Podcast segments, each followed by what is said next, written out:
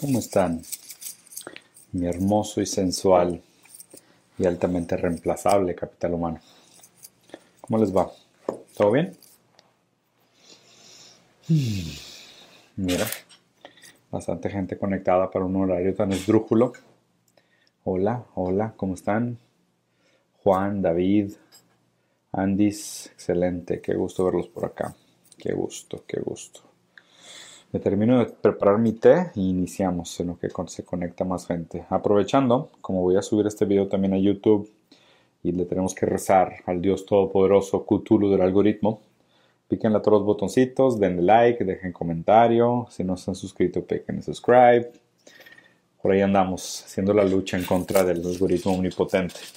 Hoy vamos a hablar de un tema bastante interesante.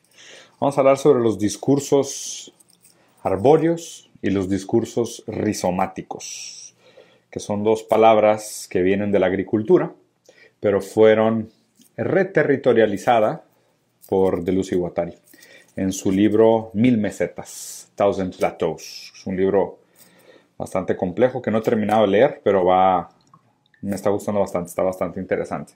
Y creo que tiene algo de valor esto del discurso rizomático contra el discurso arboreico. Eh, por ende, les voy a platicar un poquito de qué se trata. Tómese su tiempo, tranquilos, no hay prisa, güey.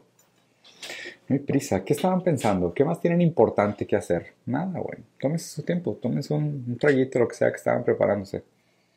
Ah, mi té de manzanilla huele increíble, güey. Me trae recuerdos como de épocas más simples del pasado, en casa de mi abuela, cuando me tomaba mis primeros tés y le ponía bastante azúcar. Mi abuela que murió de diabetes, dígase de paso. Ay, capital humano, ¿qué les voy a decir? Hoy me pusieron mi segunda dosis de la vacuna. Me siento cansadito, así que mi, si mi concentración y mis capacidades argumentativas no están eh, a su nivel habitual, que no sé si es un nivel alto o bajo, pero si no están a su nivel habitual, pues saben que es por la segunda dosis de la vacuna. Pero bueno. Uy, estoy viendo. Bueno, iniciamos que el tema está interesante.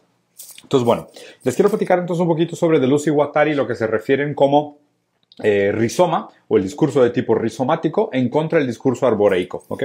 Eh, en Mil Platos, digo, Mil Platos es una obra bastante interesante de Lucy Guattari que viene después de su trabajo más famoso que es el Antiedipo. Eh, y quiero que se acuerden de esta idea de que de Lucy Guattari propusieron, y creo que ya se los había platicado en otro video, Deleuze y Guattari propusieron la esquizofrenia como un método de resistencia en contra del capitalismo tardío, ¿ok? Porque lo que decían es que el capitalismo tardío lo que hace es que propone todos estos territorios premapeados para los conceptos, pero también para el desarrollo de la subjetividad humana, ¿ok? La idea es que el capitalismo te atrapa en un territorio, te sobreidentificas con un territorio y después el capitalismo sabe exactamente cómo venderte lo que tengas que comprar para que seas este sujeto eh, productivo que, que, está condicionado bajo la meta de un territorio, ¿no?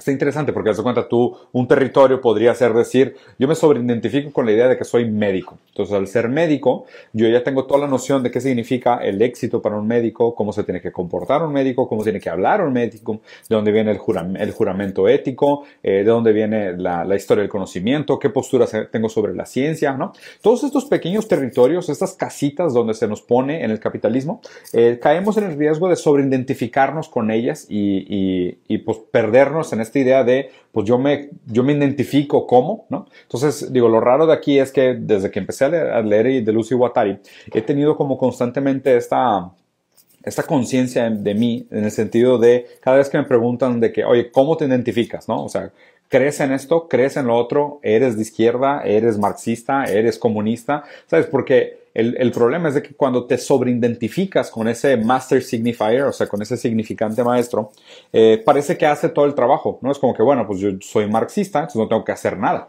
porque pues, soy marxista, ¿no? O sea, parece que te sobreidentificas con eso. Y al mismo tiempo como que te mete en una línea de pensamiento arbórea. ¿okay? Y aquí voy a empezar a explicar la diferencia entre arbóreo y rizomático. Tradicionalmente, algo arbóreo es algo como un árbol, ¿no? Voy a usar la metáfora del árbol. Está plantado en un lugar, tiene una sola raíz, tiene un tronco y después este tronco se diversifica en una serie de ramas. De hecho, la estructura de un libro también podría verse como un discurso del tipo arbóreo. Bueno, un libro tradicional, mil, mil mesetas no es un libro así. De hecho, mil mesetas a propósito es un libro rizomático que ahorita les voy a explicar. Entonces, la idea de los, de, los discursos arbóreos es que tienden a ser como muy estructurados, muy jerárquicos, están plantados en un territorio. ¿no? En este sentido, los territorios que les explicaba antes ahorita, que es lo tradicional que, que el capitalismo tardío tiende a hacer con la subjetividad humana, que es encasillarnos en estos diferentes territorios. En estos territorios, el crecimiento de un de una línea argumentativa que parece sostenerse sobre sus ramas anteriores, sobre sus raíces anteriores, es un discurso arbóreo. Es un discurso hasta cierto punto predecible, que tiene un punto de partida, tiene un territorio que lo marca y un lugar hacia donde va, ¿ok? Pero tiende a ser estático, eh, tiende a estar plantado, tiende a ser monolítico, tiende a ser sumamente jerárquico, tiende a tener un fin, un objetivo y un propósito. Es el discurso arboico. El otro discurso que proponen eh, de Lucy Watari es el discurso del tipo rizoma o el discurso rizomático. El discurso rizomático es interesante porque si siguiéramos la misma metáfora natural, eh, donde lo arbóreo tiene esa estructura del árbol, el rizoma tiene la estructura, por ejemplo, de los hongos, ¿ok? Del mundo de los hongos. Porque, digo, seguramente han escuchado esto, ¿no? Pero pues una gran parte del mundo son hongos, es una de las especies más prolíferas de nuestro, de nuestro planeta, eh, crecen por donde, donde quieran. Y aquí el primer comentario súper importante sobre el tipo de discurso rizomático. No tiene un centro, en donde el discurso arbóreo tiene un inicio, un medio y un fin, o un punto de partida y sus ramificaciones, el discurso rizomático no tiene un punto de partida y tampoco tiene un centro. El discurso rizomático, de hecho, la idea muy parecida al mundo de los hongos es que no importa donde tú le cortes un pedazo, de ahí puede volver a crecer. O sea, no, es como que, ah, es que si al, si al, árbol lo cortas de la raíz ya no crece, pero si le cortas una rama sí vuelve a crecer. El discurso rizomático es, es completamente descentralizado. Entonces es, eh, no tiene centro. De ahí se marcan las diferentes líneas de vuelo, o sea, todas las diferentes potencialidades que existen de la verdadera creación, de las verdaderas fuerzas creativas que pueden surgir de eso. Y lo, y lo más interesante es desterritorializado, ¿ok? Digo, esto es, un, esto es una palabra que usaba bastante de Lucy Guattari en este libro, la noción de lo que nosotros tenemos que hacer como un tipo de arma de resistencia, como para ser verdaderamente creativos, entender realmente el potencial que tiene el ser humano, es desterritorializar y re territorializar estos lugares. ¿okay? Entonces, la idea es que tú agarres un territorio que estaba marcado salgas de este territorio y te vayas a otro lugar o entres a este territorio y retes aquello que está previamente establecido sobre ese territorio para que siempre puedas estar como cambiando el, entre forma y fondo, entre forma y, contenido de estos territorios para poderlos estar desafiando todo el tiempo, ¿no? Entonces, de hecho, hablaba, hablaba de Lucio Guattari del dios langosta que desterritorializaba y reterritorializaba con sus garras, con una territorio, la otra desterritorio, una red territorio y otra desterritorio y siempre el giro entre forma y función, forma y función. Eh, esta, esta, primera metáfora está interesante, ¿no? O sea, quédense con esta idea de que los discursos arbóreos tienden a ser como un árbol, tienen una raíz, una base, están muy bien plantados, crecen hacia un lugar y tienen una función. Y el discurso rizomático es descentralizado, no tiene un centro per se, o sea, no es geométricamente, no es como una rueda, no crece del centro hacia afuera, sino que no tiene centro, o sea, no hay un punto de partida, sino que son conexiones multidireccionales hacia todos lados que pueden generar una serie de cosas. ¿okay?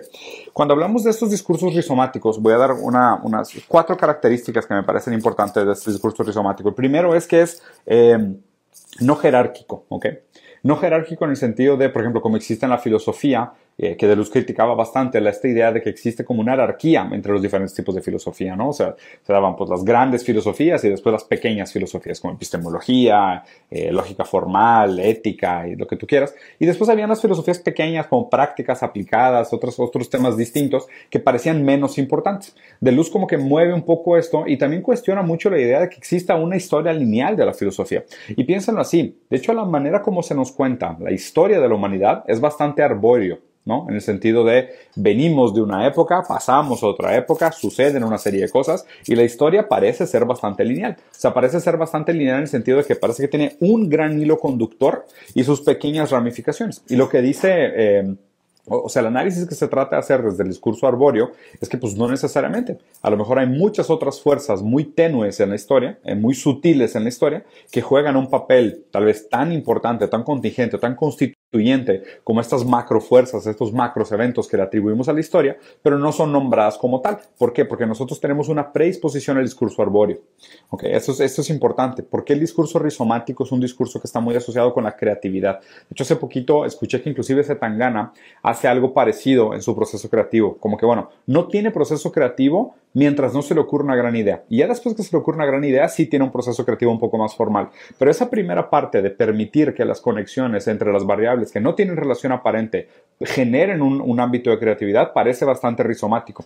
Y de hecho aquí es raro, vayan a buscar mis primeras entrevistas sobre, sobre mi postura de la creatividad y, es algo que yo ya creía, ¿no? Entonces, pues obviamente me tengo que poner a pensar si eso es algo de confirmación, que estoy de acuerdo con Deleuze, porque era algo que ya creía antes y lo encontré en él, igual que me pasó con la dialéctica de Hegel, de alguna manera. Pero lo interesante ahora es que, digo, la dialéctica y el discurso rizomático un poco que se oponen, porque la dialéctica sí habla de un proceso histórico que necesita el antagonismo, la negación de la negación para ir hacia adelante, y el discurso rizomático no, habla de diferencias puras, ¿no? Como de fuerzas, de intencionalidades o potencialidades de las cosas. El caso es que me encontré medio en autoconfirmación, porque yo siempre había pensado que la gente más creativa era la gente capaz de encontrar conexiones entre variables que no tenían una relación aparente. Y, y, o sea, relación aparente. ¿Por qué? Porque desde el discurso rizomático lo que se trata de entender de alguna manera es como el mundo de Spinoza, donde, a ver, todo tiene alguna conexión. El hecho de que nosotros no le podamos dar sentido o no le encontremos el sentido no hace que esa conexión pueda ser a lo mejor menos constituyente o menos relevante para la manera como funciona nuestro mundo. Entonces, el creativo muchas veces al hacer el pensamiento creativo rizomático encuentra estas relaciones entre variables que pueden tener relaciones muy sutiles para después exponencializarlas. Entonces, digo, la primera característica del discurso rizomático es que no es jerárquica, o sea, no tiene jerarquías del tipo hay cosas más importantes que otras. Como no hay centro, tampoco hay prioridades, o sea, no existe tal cosa. De hecho, estas, todas estas conversaciones rizomáticas son muy importantes para el eh, transhumanismo, posthumanismo, eh, eh, terrestrialismo, o sea, todas estas nociones que son posthumanas en el sentido de decir, el discurso arbóreo ponía al hombre en el centro de la narrativa, o sea, un tipo de humanismo. El posthumanismo es un discurso rizomático porque pone al hombre como uno más dentro de una serie de variables importantes a ser consideradas para el bienestar o para el progreso. Ese es un muy buen ejemplo de cómo funcionaría un discurso rizomático. El segundo, eh, fomenta o más bien abraza la multiplicidad en contra de la singularidad. O sea, en lugar de decir que existen estos grandes eventos constituyentes que son los parteaguas de la historia, como las revoluciones, el hecho, la guerra, la historia, la muerte, la vida, eh, el discurso rizomático eh, le da mucho lugar a la multiplicidad. Al hecho de que, pues digo, a través del discurso rizomático pueden suceder muchas cosas al mismo tiempo en muchos frentes diferentes diferentes eh, y todas ellas con sus diferentes efectos unas sobre otras, eh, sin necesariamente antagonizarse o sin necesariamente cancelarse las unas a las otras. Eh, el segundo, el, tercer punto importante de, de los discursos rizomáticos es que no hacen ruptura, o más bien, creo que les comentaba, si, si cortas el discurso rizomático en un lado, no importa dónde lo cortes, la idea es que se repara y vuelve a crecer, ¿ok? Muy en el pensamiento de, cómo funcionan los hongos. Entonces, por ejemplo, una escuela de pensamiento que llega a un punto límite de su conocimiento no se debería terminar ahí, sino que lo que debería hacer es buscar otras maneras de conexión con otras líneas de pensamiento para seguir su crecimiento. Entonces, dejar una, una filosofía o un, vamos a suponer, un sistema filosófico que fuera arbóreo, que llegas a un punto donde ya no puede crecer y para, un sistema filosófico eh, o de pensamiento rizomático, cuando llega a un punto donde ya no puede crecer, lo que hace es que se incorpora con otros sistemas rizomáticos de pensamiento y sigue proliferando. Y el último es que de alguna manera el discurso rizomático tiende a ser cartográfico, pero no necesariamente como un mapa en el sentido tradicional de las cosas. Eh, vamos a pensar, el discurso, en lugar de tener una intención específica de objetivo de comunicación, el discurso lo que busca hacer, el discurso rizomático lo que busca hacer es pintar como una cartografía de lo que existe. O sea, tratar de incorporar todas estas pequeñas peculiaridades que existen entre muchos sistemas que tienen relación, que para veces para nosotros no son relaciones aparentes, y vincularlas para ver así cómo se genera valor. ¿okay? Digo, la neta es de que sé que todo esto suena bastante uh, up in the air, como que muy flotado, pero se me hace una palabra interesante específicamente por su trabajo creativo y específicamente por esta noción de que sí, es verdad, en, en este momento que estamos viviendo histórico, estamos atrapados en territorios de subjetividad, donde parece que lo que se nos da es un guion cada vez que tú te sobreidentificas con una personalidad. Entonces es, oye, pues yo soy arquitecto, bueno, pues cómo se comportan los arquitectos, cómo hablan los arquitectos, ¿no? Me, me pasa mucho últimamente con la gente que conozco a alguien y cada vez más siento que estoy hablando no con una persona de verdad, sino con un estereotipo de una persona que cumple con todas aquellas expectativas que esa persona se autoatribuye, ¿sabes? O sea, es de que, pues es que soy papá, soy ingeniero y soy futbolista. Ok, entonces ya, se pone todas esas, esos, esos atributos, se pone todas esas chaquetas, todas esas cosas, trae sus guiones de que, bueno, ¿cómo hablan los futbolistas? ¿Y cómo hablan los papás? ¿Y cómo hablan los ingenieros? Entonces, su, su vocabulario, su horizonte de subjetividad, su horizonte de desarrollo, es tal cual lo que dice su guion. Y me preocupa mucho eso, porque pues, eso es justo lo que hace el capitalismo con nosotros. Te atrapa en un territorio que marca una pauta para el horizonte de tu subjetividad y una vez que te sobreidentificas con ese horizonte, te vende. O sea, te vende todo, ¿no? Te dice exactamente qué deberías de consumir para ser feliz, te dice cómo se ve el éxito desde tu postura, cuando pues no nos deberíamos de limitar a eso. O sea, la idea de la subjetividad, de la creatividad, del potencial que tiene la energía vital del hombre eh, es nomádica nomádica. ¿Por qué nomádica? Porque deberíamos estar dispuestos a cambiar de territorio, a migrar de un territorio a otro, para desde un territorio ver hacia dónde podemos disparar, hacia dónde podemos ir, hacia dónde podemos conectar, qué otras cosas podríamos hacer, ¿no? Pero solo si estamos constantemente como nómadas buscando estos nuevos territorios, es que realmente tendríamos una perspectiva más rizomática del mundo y no tan arbórea, en este sentido de, ah, tengo que ganar dinero para comprarme una casa, para formar familia, para comprar mi muebles, para vivir de pasivos, retirarme y morir, ¿no? Que es como, ¡pum!, discurso completamente arbóreo. Eso es lo que se te marca desde el capitalismo. Eh, y por otro lado, pues no, el discurso rizomático debería ser más de que, oye, pues es que, ¿qué más podría ser? ¿Qué pasa si fuera pintor? ¿Qué pasa si después de pintar fuera músico? Y después fuera arquitecto, y después bombero, y después padre de familia, y después pues, me retirara al campo y agricultor. No, o es como que esas, esas deberían de ser las verdaderas eh, potencialidades que deberíamos de embrazar como, como seres humanos, ¿no?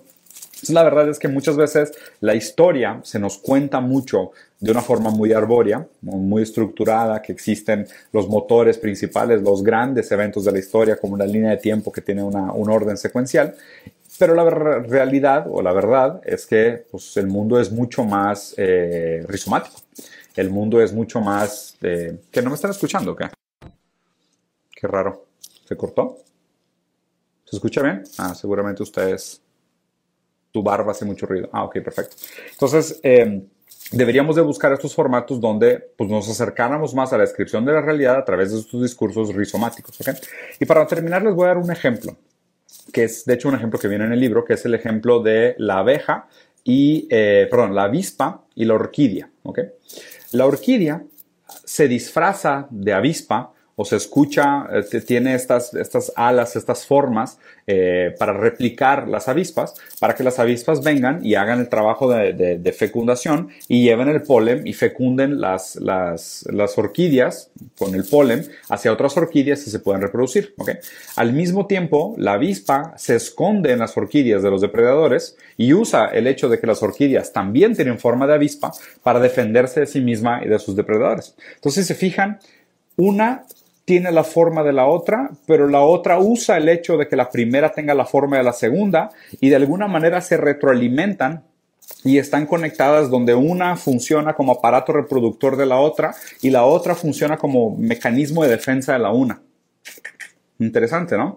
Esta es un análisis rizomático, o sea, tratando de entender que existen muchas más conexiones sutiles y a veces poco evidentes de cómo funciona la realidad, pero lo que tenemos que hacer para entenderlas es darnos ese paso para atrás, dejar de pensar de la manera tradicional, lineal, y empezar a tener la relación de, oye, pues es que inclusive nuestra manera de pensar, nuestra manera de ser creativos debería ser un poco más abierta, más permisiva, ¿no? De si veo que este tema me gusta y este tema me gusta y aquí quiero complementar este sistema filosófico con una idea de otro sistema filosófico, pues lo puedo hacer. O sea, donde se acaba la donde se acaba la lógica o la capacidad argumentativa de un sistema para explicar el mundo, no deberíamos decir, ah, bueno, pues es que ahí se acaba la lógica del sistema, sino bueno, pues a lo mejor qué otras maneras de entender el mundo hay que puedan complementar ese sistema de pensamiento. Interesante, ¿no? La verdad es que leer a de Lucy Guattari, ahora que me están gustando tanto, me parece un ejercicio sumamente importante, sobre todo para todo el mundo que tenga algo que ver con creatividad o que quiera tener un poco más de creatividad en su vida. La verdad es que te, cambia mucho el paradigma de cómo, cómo, cómo ves las cosas, cómo ves el orden de las cosas, cómo ves la relación entre las cosas. Y ahora entiendo por qué, eh, de hecho, de los filósofos favoritos de Deleuze están Nietzsche y Spinoza que son dos filósofos, bueno, Spinoza pues eh, bastante menor, o sea, en el sentido de, pues no es un filósofo que se estudie tradicionalmente, y Nietzsche sí es un, filósofo que se estudia mucho, pero es un filósofo muy mal entendido, ¿no?